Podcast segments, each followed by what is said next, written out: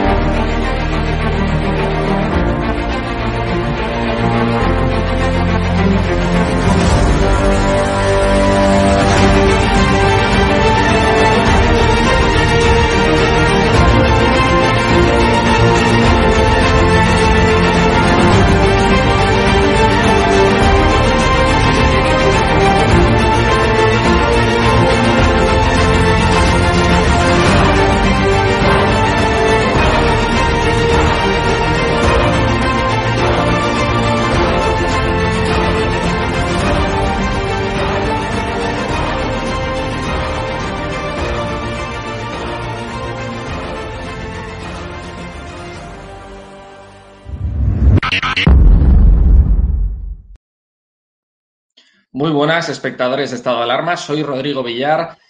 Bueno, tenemos hoy una, una, entrevista a Isabel Medina Peralta, esta chica que se hizo famosa de repente, de forma sorpresiva, después de, eh, pues de esa actuación, eh, de, ese, de ese discurso que lanzó en un homenaje a la División Azul. La vamos a entrevistar, es una entrevista, sabemos que polémica, eh, no estamos eh, de acuerdo pues, eh, con esas ideas que defiende, nosotros también le vamos a preguntar si se arrepiente de, de esas declaraciones que hizo contra el pueblo judío, que la verdad es que fueron, a mi parecer, lamentables y repugnantes, porque que el antisemitismo tenga cabida en nuestro mundo en el siglo XXI es algo, pues la verdad es que espantoso. La Fiscalía de Madrid está investigando estas declaraciones, eh, les es, pues está investigando si hay un posible delito de odio que llevaría en este caso a, a, juzgar a Isabel Medina Peralta. Ella, pues en algún medio de comunicación ha dicho que sus ideas la llevarán a la cárcel. Vamos a hablar con ella sobre, sobre este tema. Y bueno, va a estar con nosotros también Hugo Pereira, mi compañero Hugo Pereira, que también le va a hacer unas preguntas, eh, yo creo que desde, desde el ámbito económico, eh, desde su ideología liberal, económica liberal, de la escuela austríaca, etcétera. Y bueno, yo creo que va a ser un debate bastante interesante. Pero bueno, yo más que nada quiero averiguar y, quiero preguntar eh, por qué se realizó ese acto de la División Azul justamente en ese día, dos días después de que Vox eh, arrasase en las elecciones de Cataluña, eh, ¿había alguna intención oculta? Porque homenajes a la División Azul se realizan, pero yo no sé, no estoy seguro de que ese homenaje que se hizo en el cementerio de Almudena se realice periódicamente y justo en esta fecha. Entonces, eh, bueno, todas estas cuestiones se las quiero preguntar a Isabel Medina, pero antes de nada, eh, quiero, quiero, quiero saludarla, quiero saludar a Isabel y quiero saludar a Hugo también. Muy buenas. ¿Qué tal? ¿Cómo estás? Muy buenas, Isabel. ¿Qué tal? ¿Cómo estás? Hola. Gracias por aceptar nuestra invitación. Isabel, eh, yo lo primero eh, que te quería preguntar, eh, antes de entrar ya en, en, materia, es si te arrepientes de esas declaraciones que hiciste contra el pueblo judío, porque parece ser que la asociación, bueno, esta asociación que engloba al, al, pues al pueblo judío en España, esto se ha quejado, parece ser que va a tomar cartas en el asunto, parece ser que, que tomar pues, acciones legales ¿no? contra estas declaraciones por un posible delito de odio. ¿A ti qué te parece? Eh, ¿te, ¿Te desmarcas de estas declaraciones? ¿Te arrepientes de estas declaraciones? No, no me arrepiento en absoluto, debido a que lo que yo dije lo dije respaldada con, con datos históricos y con la verdad y la, la, justicia, con la bandera de la verdad. Por lo tanto, no, no me puedo arrepentir de lo que dije.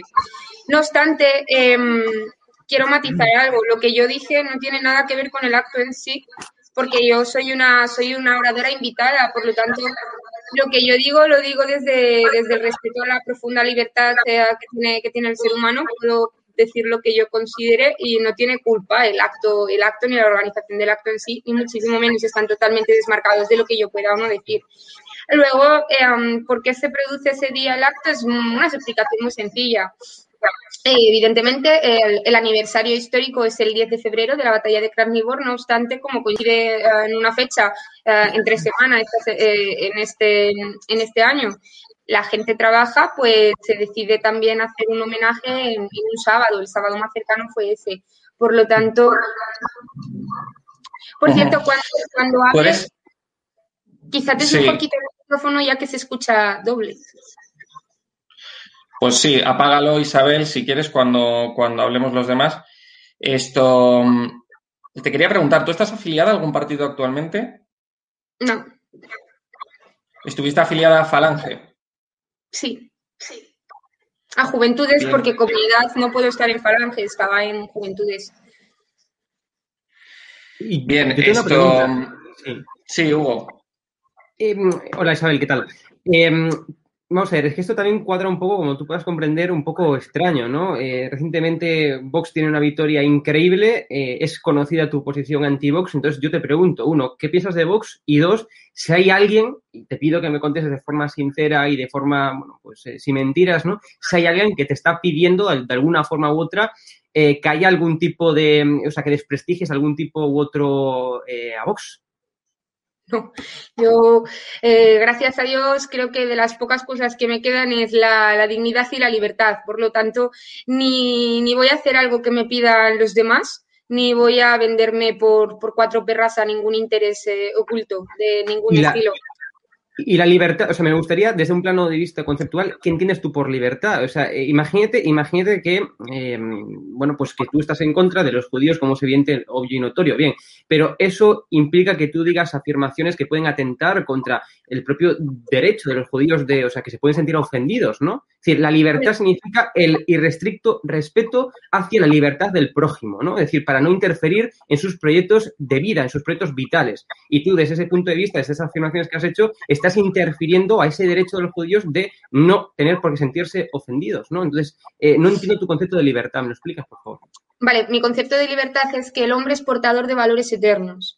Es portador de un alma que es capaz de, de condenarse, de salvarse, de efectuar eh, unos designios en, en, el mundo, de efectuar otros contrarios, de llevar esos valores eternos a la, a la realización histórica o de olvidarlos y sucumbirlos ante, ante la decadencia moral imperante eh, en su alrededor.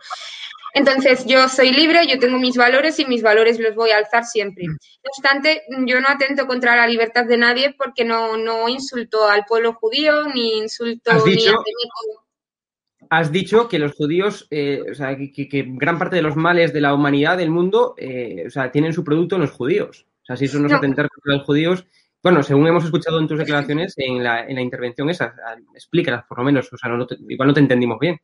No, no, no es que no me entendiste no, bien. literalmente, es que se... literalmente, el judío es el culpable. Claro, por eso, por se eso, viraliza, se viraliza un trato sacado de contexto, no tiene, carece totalmente de sentido. En primer lugar, no arremeto contra los judíos, arremeto contra el judío. ¿A qué me refiero yo con judío? Me refiero al capital financiero en, su mayoría, en la mayoría, en la, una perspectiva más amplia. Pero bueno, te puedo citar, por ejemplo, a Tommy Blinken, el secretario de Estado de Estados Unidos. Puedo también citar a David Cohen, director adjunto de la CIA, a Metit Garner, fiscal general, a Uri Leiden, directora de Inteligencia Nacional, Ronald Klein, el jefe de gabinete, etcétera. Entonces, yo, yo arremeto contra personas exactas no contra un pueblo, es que eso es absurdo. O sea, sería asumirme a la más absoluta miopía histórica yo eh, tener la osadía de culpar a, cualquier persona perteneciente a la raza judía o a la religión judía. Es, que es ridículo. Isabel, volviendo al, acto homenaje eh, que hiciste desde la División Azul, a mí me parece curioso eh, también que mm, la única, el único medio eh, de comunicación que estuvo allí fue una productora de la agencia estatal rusa, que luego le pasó esas imágenes en exclusiva a un medio eh, muy cercano a Podemos, que ha estado constantemente vinculando ese, vídeo que se viralizó en el que salías tú con partidos constitucionalistas eh, del centro derecha o de la derecha. Entonces, me, parece, me parece cuanto menos curioso, ¿no? Eh, que la agencia, que el único medio de comunicación sea la agencia estatal rusa y que le pase esas exclusivas a un medio cercano a Podemos. Yo no sé si tú conoces a alguien de Podemos. No, no conozco a nadie, a ningún dirigente de Podemos ni a ninguna élite podemita. Lo, lo, que sí que puedo decir es, en primer lugar, no quiero hablar del acto homenaje porque, repito, lo que yo estoy diciendo lo digo desde mi persona y desde mi más profunda libertad. No tengo absolutamente nada que ver con lo que pueda opinar el acto en sí. Entonces, em, no, no, quiero hablar la verdad del acto porque no tiene nada que ver con, lo que yo pueda decir o deje de decir. Ellos no tienen culpa de, nada ni de la forma en que yo tengo de, expresar mis ideas. Luego, eh, porque mm, la agencia estatal rusa es la única que graba, el único medio bueno, que da visibilidad al acto. Una explicación muy sencilla. Pocas horas antes del homenaje se vio como la embajada rusa remete contra, contra la División Azul, diciendo que, no tenían que tener el respeto de los rusos porque lo tienen. De hecho, hay muchos monumentos eh, esparcidos por, por la geografía rusa en homenaje a nuestros, a nuestros héroes divisionarios, con un corazón en plan latente de, de amor de amor hacia, hacia los demás y un intento de salvación.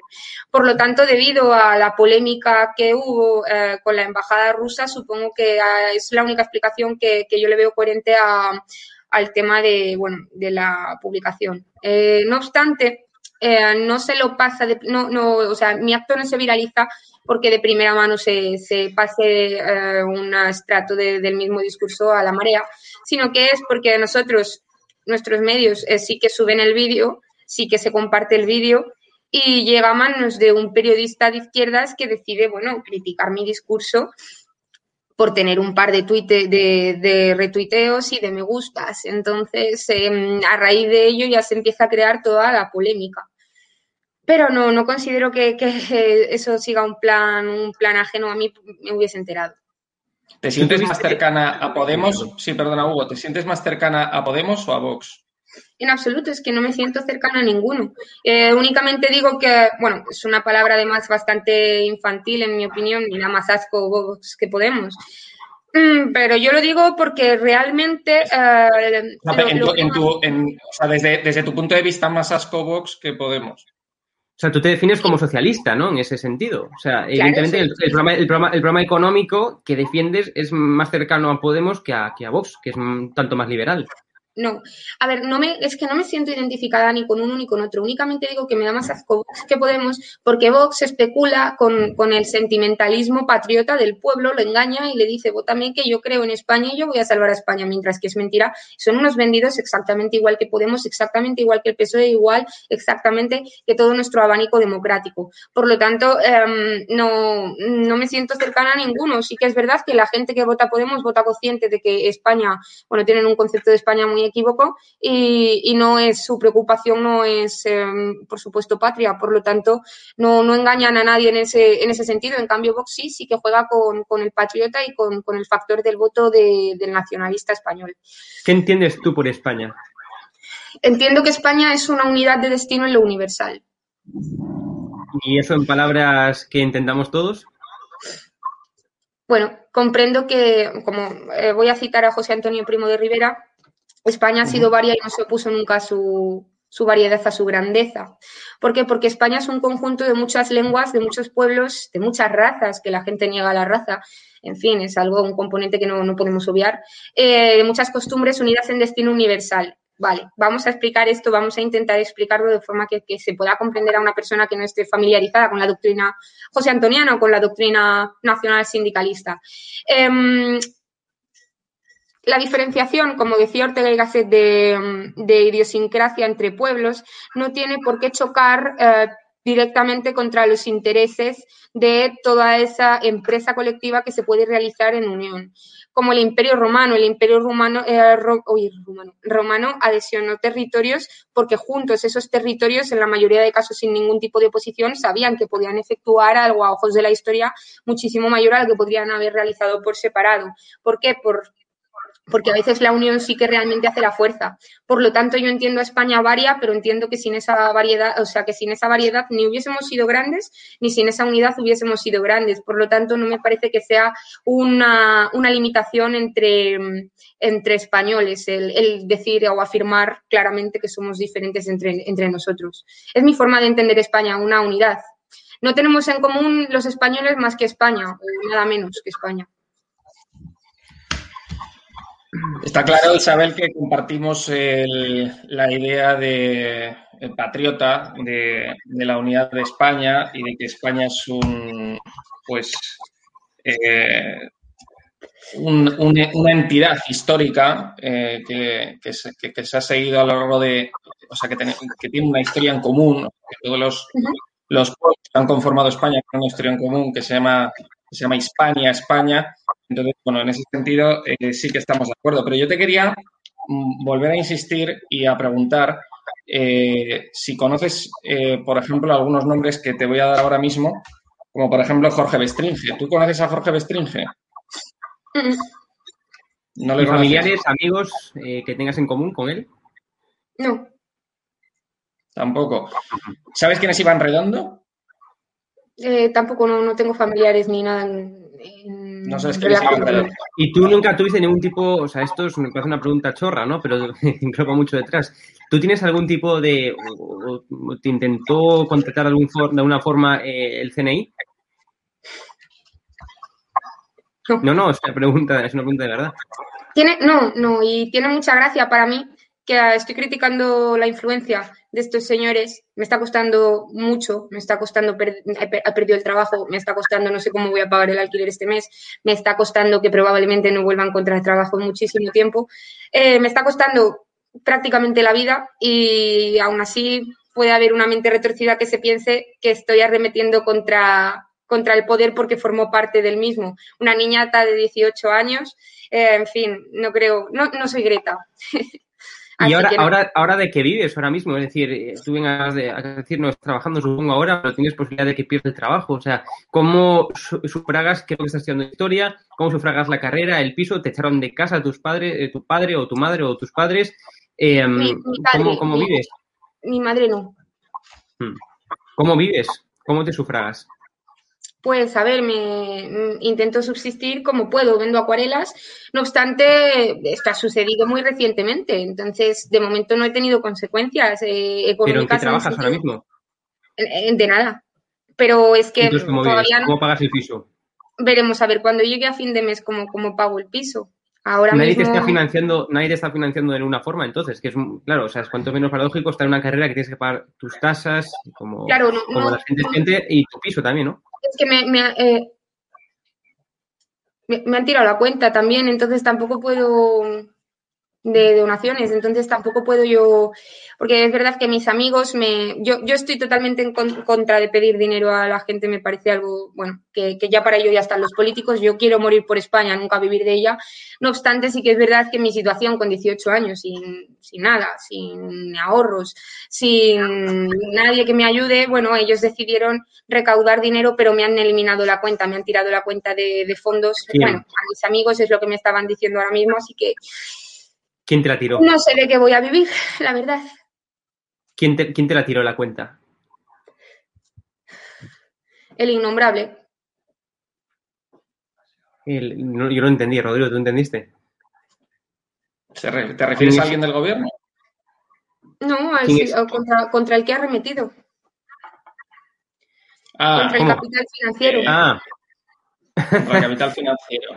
Vale. Eh, entonces, vamos, supongo, que ahora mismo, supongo que ahora mismo estarás eh, amenazada, es decir, sales por la calle y la gente normalmente no creo que se quiera sacar selfies contigo, ¿no? Entonces, ¿nadie te está intentando proteger o algo? ¿No, ¿No tienes un tipo de escolta o algo ahora mismo? Yo no necesito protección, porque yo eh, considero que mi mensaje tiene que calar en el pueblo y el pueblo tiene que querer mi mensaje, entonces no quiero protegerme, no soy el Papa. Pero vamos a ver, yo creo que no hago nada malo. Entonces no, acepto, no acepto escolta de nadie, de De todas formas, por la calle nadie me amenaza, todo lo contrario. Me da las gracias. Mm, me, parece, me parece muy raro personalmente, ¿eh? o sea, no, no, no, no lo creo, la verdad. no lo creo. No sé, eh, Isabel, Sí, bueno, si, nos, si a veces nos han amenazado a nosotros, Hugo, imagínate. Sí, sí me amenazan, efectivamente. Hay, hay, personas que me amenazan, pero yo creo que ahora mismo mi lucha no es contra un grupo uh, de jóvenes que se pueda, puedan estar contrarios a mi ideología y sobre todo pues una ideología conflictiva, sino yo considero que ahora mismo mi, mi enemigo mayor es ACOM, es el, el, Congreso Internacional Judío, es la Embajada Israelí, entonces no me voy a preocupar sinceramente de que un chavalillo por la calle con la cabeza rapada y una cresta me, me diga que me saca una navaja, me parecería absurdo me voy a Isabel, Si yo te dijera, Isabel, si yo te dijera tú has, que tú has militado, eh, tú has militado en Falange, si yo te dijera que José Antonio, que lo sabrás, eh, José Antonio Primo de Rivera, eh, repudiaba absolutamente el antisemitismo. Es decir, cuando él viajó al norte de Europa, volvió a España asqueado, asqueado. Por el antisemitismo que había en, en Europa. Es decir, yo creo que hay unas ciertas eh, incoherencias, no en tu mensaje, no en tu mensaje, sino de todo el mundo que piensa, que piensa como tú. Eh, tú llevas tu antisemitismo eh, por bandera y lo llevas hasta las últimas consecuencias. Tú dijiste que por tus ideas vas a ir a la cárcel. no soy antisemita.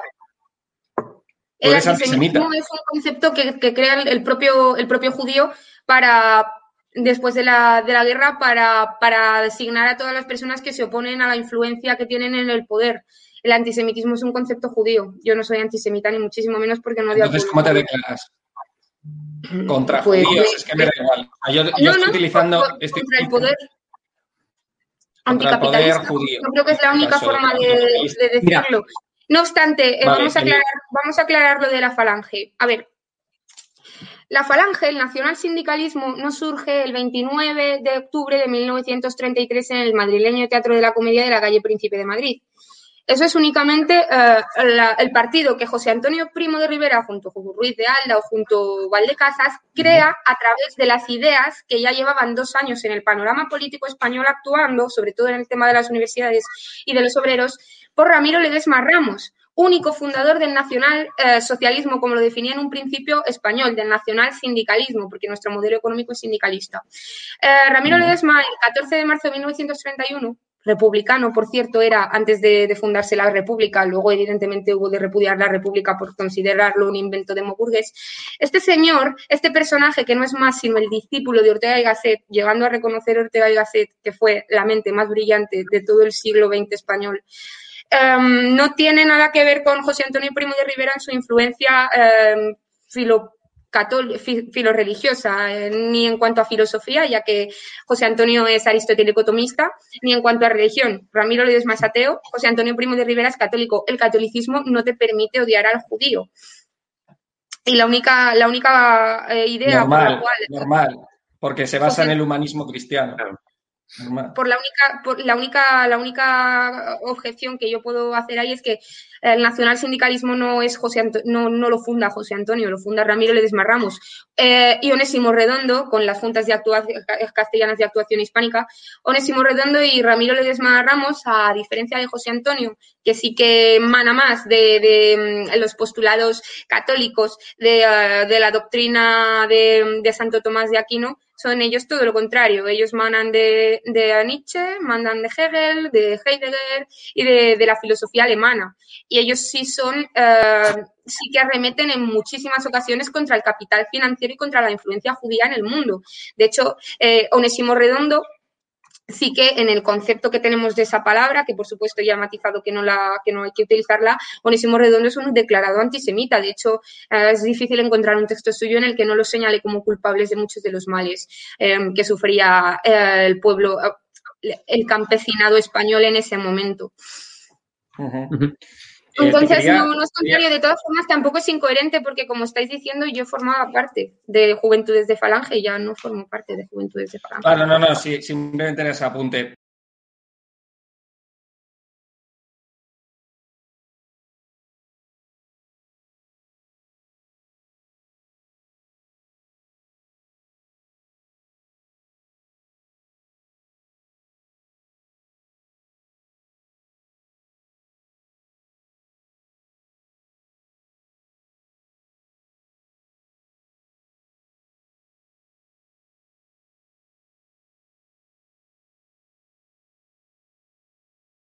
Muy buenas a todos, esto es Estado de Alarma. Hoy estrenamos este programa por YouTube de media hora de duración. Estaremos de lunes a jueves a partir de las ocho y media de la tarde.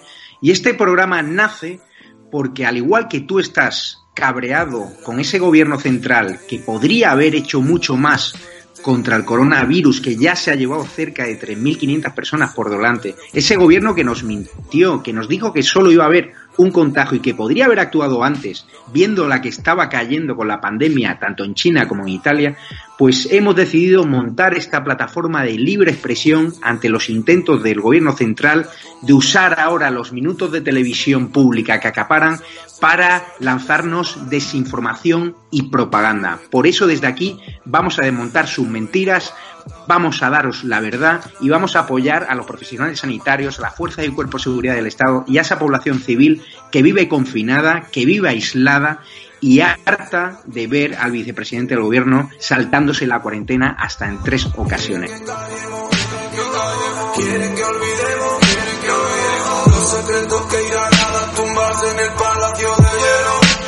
Muchas almas vuelan a diario, millones de velas en los santuarios, demasiadas cruces en el calendario, un país entero contra un adversario, hospitales con mares de voluntarios, todos los balcones llenos en mi barrio, aplausos que se escuchan hasta el planetario para ángeles vestidos de sanitario. No se está costando respirar. Nuestro mundo paró de girar. Ellos no nos cuentan la verdad.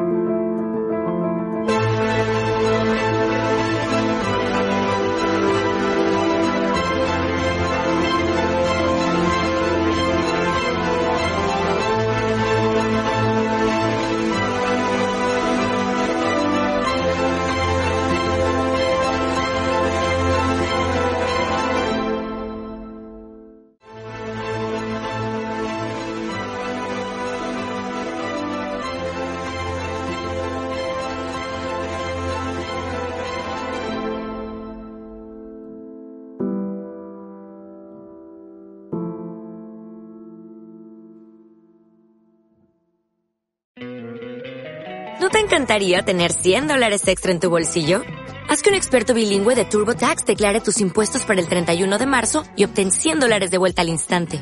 Porque no importa cuáles hayan sido tus logros del año pasado, TurboTax hace que cuenten.